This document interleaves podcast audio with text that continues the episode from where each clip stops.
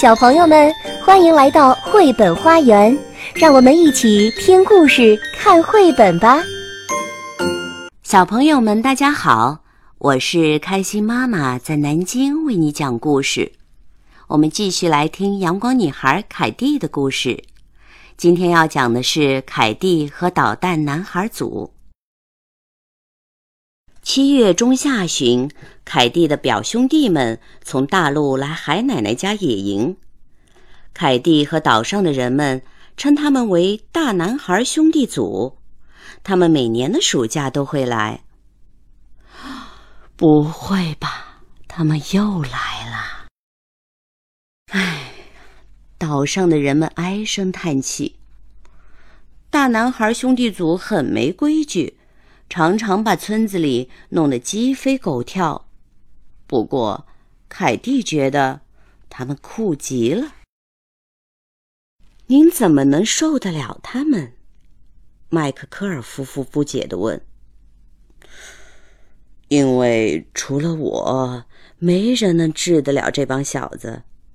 海奶奶自信地说：“我正好管教管教他们。”海奶奶把男孩们的行李和物品都搬到了拖车上，为回到海湾对面他那所房子做准备。旅途漫长而颠簸。凯蒂，你来吗？大表哥海特笑嘻嘻地问。没用多久，帐篷就支起来了，货物也都卸下来了。孩子们，海奶奶招呼道。现在啊，要挖土豆、捡煤球、收集柴火，大家来分工吧。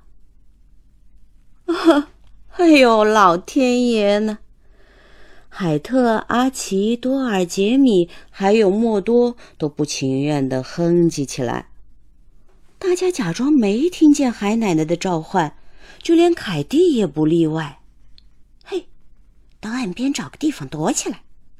海特低声地说：“这儿也太无聊了。”过了一会儿，阿奇嘟哝起来：“要不去村里玩谁是胆小鬼的游戏吧？”海特出主意。耶！兄弟组异口同声的欢呼起来，除了莫多。嗯，路太长，太烦人。他抱怨道：“啊，我知道有一条近路。”凯蒂自告奋勇地说：“凯蒂可喜欢做这些调皮捣蛋的事情了。无论海奶奶在那边怎么喊帮忙，她都装作听不见。”村子里安静极了。经过一上午辛勤的劳作，人们正在家里享受午后的休闲时光。没有人注意到。海奶奶那艘沉重的货船正从海湾对面开过来。谁是胆小鬼？是一个考验胆量的游戏。最后一个去敲门的那个算输的哦。海特边说边率领兄弟组踮着脚尖儿向护士家围过去。凯蒂在心里笑个不停，笑得肚子都疼了。只见。大男孩兄弟组像闪电一般冲过去，凯蒂紧随其后。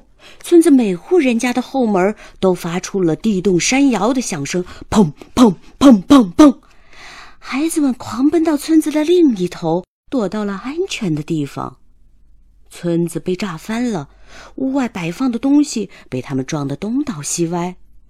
没有人发现海奶奶正开着拖拉机向村口驶来。你们到底想干什么？海奶奶怒吼道：“玩儿，玩儿，玩谁是胆小鬼的游戏。”凯蒂怯生生地说。此刻，他多希望从来都没有听说过这个游戏呀！哦，老天爷，哦，老天！海特、阿奇、多尔、杰米和莫多又嘟哝起来。海奶奶让孩子们给气急败坏的人们一一道歉，并把那片狼藉清理干净。打扫干净后，都给我走回家！海奶奶吼道。海奶奶的样子吓人极了。凯蒂知道，海奶奶的内心其实很难过，这让凯蒂也觉得很伤心。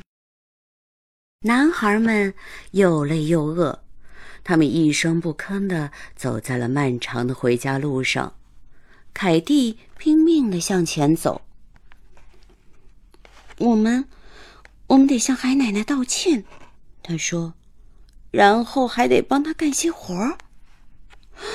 哎呀，老天爷，老天爷！海特、阿奇、多尔、吉米和莫多又唉声叹气了，因为人人都出力，那些活儿并没有花太多的时间。凯蒂是最卖力的，他也肯定男孩们没有偷懒。嗯，最后一项工作，海奶奶笑眯眯的招呼着：“拿些土豆、煤球和柴火来。”这一回，没有人再说“老天爷，老天爷”了。海奶奶已经支起了烧烤架，我把这叫做来之不易的宴会。海奶奶一边说，一边将一堆堆的烤土豆和豆子分发给孩子们。明天干完活，海奶奶接着说：“我们呀，就去钓鱼，看看能为下一场宴会捉到一些什么美味吗？反正，反正不会捉到胆小鬼。”凯蒂咯咯的笑起来。